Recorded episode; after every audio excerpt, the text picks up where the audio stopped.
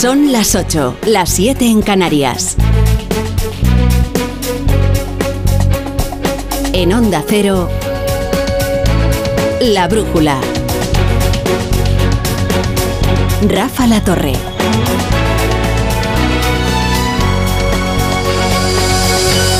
Antes de nada, permítame que les cuente una feliz noticia, una feliz noticia que habla muy bien del talento investigador español. Recientemente se acordarán, si son oyentes habituales de la brújula, entrevistamos a un joven investigador que había sido premiado como joven talento en investigación biomédica, es un profesor de la investigación y crea. Le entrevistamos en eh, nuestra sección de constantes y vitales. Su nombre es Samuel Sánchez y nos trajo un hallazgo, un hallazgo que era muy prometedor, desde luego, y que además recordaba algunas películas de ciencia ficción. Una en concreto de los 80 que tuvo bastante éxito, que fue aquella del chip prodigioso, ¿no? Porque él nos hablaba de una especie de micro mini submarinos que se metían en el organismo y conseguían curar eh, tumores, tumores del cáncer de, vejiga. Y, que, bueno, la verdad es que había demostrado una enorme eficacia, al menos en los, en los ratones, ¿no? Estos nanorobots de los que nos hablaba eh, Samuel Sánchez. Quiero que la gente se imagine como pequeños submarinos, ¿no? Que pueden mover dentro de la vejiga con el combustible que ahí tienen, que en este caso sería la urea que hay en la orina, y llegar directamente al tumor. Y hemos visto resultados muy interesantes en tratamiento ya de cáncer en ratones. Bueno, pues tan interesante es que eh, hoy se publica en la revista Nature el resultado de esta investigación y ha conseguido o consigue frenar el 90% de los tumores de vejiga, que es el cuarto que más sufren los hombres eh, españoles y, que no, eh, es verdad que no tiene una eh, mortalidad muy grande, ¿no? Hablando siempre en términos relativos, pero sin embargo se reproducen muy fácilmente y hay que vigilarlos. Estos nanorobots de los que hoy habla este investigador, en, este investigador español en la revista Nature y que consiguen curar mm, propulsados por la urea bueno, es una cosa verdaderamente fabulosa y fascinante. Bueno, vamos a hablarle de otros asuntos quizás menos eh, fascinantes, pero también bastante relevantes. Miren, hay estados eh, de Estados Unidos que hoy parecen Siberia. Eh, recorre el inmenso país, que en realidad es un continente, no es un país, una ola de frío como no se recuerda con temperaturas por debajo de los 20 grados bajo cero en Chicago y con una sensación térmica de helar el alma. Uno de esos lugares esteparios es Iowa, que en realidad por su peso demográfico no debería ser un estado demasiado significativo en la carrera por las presidenciales. Y sin embargo, sin embargo, la cita de hoy es crucial y va a ser seguida al minuto como si fuera un supermartes porque en los caucus de Iowa los americanos van a poder comprobar cuáles son las posibilidades reales de un retorno de Donald Trump a la presidencia de los Estados Unidos parte como favorito de entre los republicanos que se disputan la candidatura, pero eso quizás no sea lo más relevante, porque era bien sabido que lejos de afectarle, su problema o sus problemas con la justicia operan como vitamina electoral para Donald Trump. Ahora lo interesante es quién será segundo. Es decir, quién parte como su adversario en las primarias, si la favorita de los donantes, la exgobernadora de Carolina del Sur, Nikki Haley, o Ron DeSantis, el muy conservador gobernador de Florida que en un principio parecía el gran delfín de los republicanos y cuya candidatura ha seguido desinflando eh, poco a poco. También es interesante conocer la distancia. Las encuestas son tan favorables a Donald Trump que cualquier victoria que no sea arrasadora resultará decepcionante. Y en cambio, si le saca más de 20 puntos a sus rivales, como es probable, sus posibilidades de volver a ser presidente de Estados Unidos se disparan. Porque además Joe Biden está sumido en una crisis de popularidad, está enfangado por el papel de Estados Unidos en Oriente Próximo, por las andanzas de Hunter, que parece que le afectan más a Biden los problemas de su hijo con la justicia que a Trump los suyos. En cualquier caso, no hay una sola cancillería en el mundo que no esté mirando a este lugar congelado de la Tierra que es Iowa. Por de pronto Trump bueno, Trump ya empieza fuerte. ¿eh?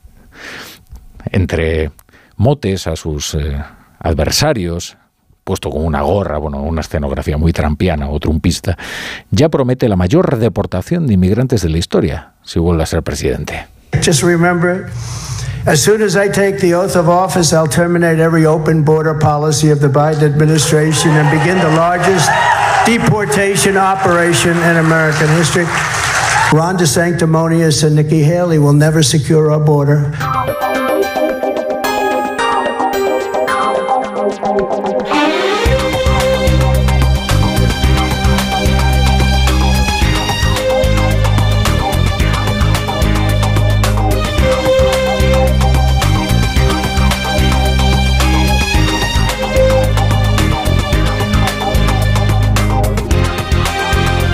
Bienvenidos a la Brújula. Si se incorporan a esta hora a la sintonía de Onda Cero. En, en España, Pedro Sánchez le ha dado por filosofar en un inesperado giro, algunos dicen aristotélico, más bien parece sofista, que él creerá que le ahorra el tener que dar explicaciones. Porque ayer en el país se ponía a especular sobre qué es la verdad, que es una forma de evitar tener que decir la verdad, cuestionar lo que es la verdad y ponerse a especular sobre ello. Hoy, en cambio, en Radio Nacional, como le preguntan sobre determinados pactos, se pone a especular sobre lo que significa pactar. ¿Qué significa pactar? Esa es la primera pregunta. ¿Pactar significa que yo he incorporado a ministros y ministras de Bildu en el gobierno de España?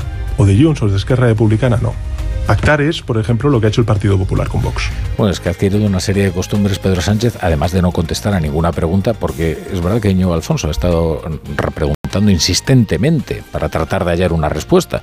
Igual que en la entrevista del país, eh, pues eh, trataron de hallar alguna respuesta concreta a las eh, preguntas que se hacen hoy muchos españoles y, sin embargo, Pedro Sánchez no había manera, ¿eh? huidizo y especulativo y metafísico, pero desde luego concreto no. Hombre, Sánchez ha hecho algo más que incorporar a Bildu a su gobierno, ¿eh? que es darle a Bildu un gobierno para él solo, como es el gobierno del Ayuntamiento de Pamplona, la capital de la gran Euskal Herria. Nada menos, para él solo, ¿eh? Ahora bien, lo interesante de las entrevistas de estos días era averiguar cuál era el verdadero alcance de las cesiones del PSOE a Junts. Y eso es imposible saberlo. Quizás porque este gobierno funciona mediante el método del venga va lo que sea, que decía esta mañana Antonio Caño. Porque luego esa es otra de las contradicciones de Pedro Sánchez, que por un lado te dice que no tiene un pacto de investidura, sino un pacto de legislatura que garantiza la estabilidad con todas estas fuerzas y luego te dice que no ha pactado con ellas. Claro que ha pactado con Bildu, es más, lo ha hecho personalmente, como demuestran las fotografías de sus reuniones con Merche Izburúa, entre otros, condenada por enaltecimiento del terrorismo. ¿Qué pide Junts? ¿Inmigración? Pues venga, sí, y luego ya veremos cómo lo explicamos. Hasta ahora la versión que ofrece el PSOE y la versión que ofrece Junts sigue siendo antitética, para desconcierto de todo el mundo. Y ahora la siguiente pregunta es cómo va a negociar las próximas leyes. Primero que gobernar por la vía del decreto es antidemocrático, pero eso le da igual. Lo que ya ha aprendido es que es jugársela a todo o nada y eso sí le importa. De manera que empezará a manufacturar más proyectos de ley, menos decretos, pero seguro que el descalabro del miércoles le pasa factura, porque ahora Junts exigirá garantías más sólidas para aprobar las leyes, que es lo que tiene jactarte de que has conseguido engañar a todos, incluso a Junts, que nadie se fía de ti. Es que ahora el argumento supremo de la propaganda es que les ha conseguido engañar a todos.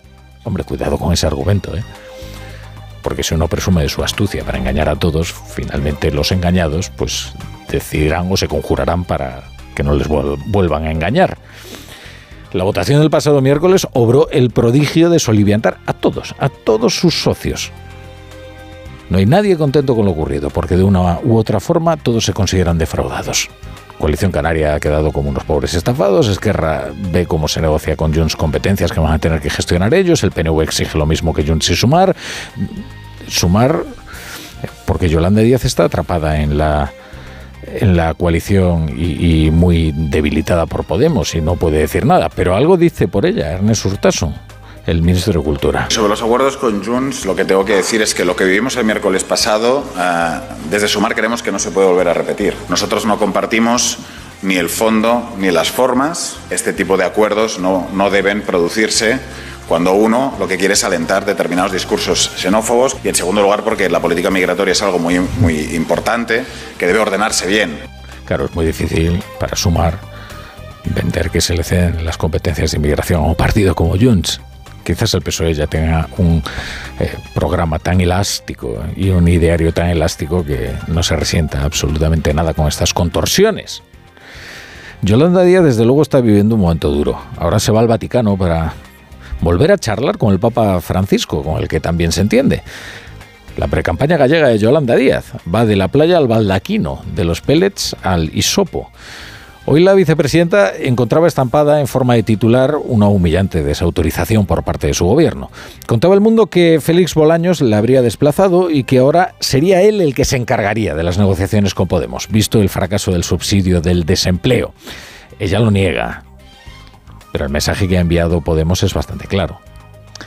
Quieren interlocutar como dice ese neologismo tan cursi, interlocutar eh, con otro. Porque lo cierto es que persiguen el fin de Yolanda Díaz y no van a descansar hasta que se produzca, y ya lo verán ustedes como esto va a ser así. Hoy estaba en Espejo Público de Antena 3, eh, Yolanda Díaz con Susana Griso, y ahí se ha reivindicado. Aquí es importante escuchar cómo destaca que ella es vicepresidenta, no como Bolaños, que es ministro, por más que sea ministro para todo, pero es ministro, no vicepresidente. Félix Bolaños va a asumir a partir de ahora esa negociación, eh, digamos, con Podemos, dado que usted ha fracasado en ello. Bueno, primero, yo soy vicepresidenta del segunda del Gobierno y coordino la acción del Gobierno igual que las otras dos vicepresidentas y así lo voy a seguir haciendo. Y desde luego, yo creo que lo que ha pasado el otro día ha sido muy claro. Lo ha visto toda España.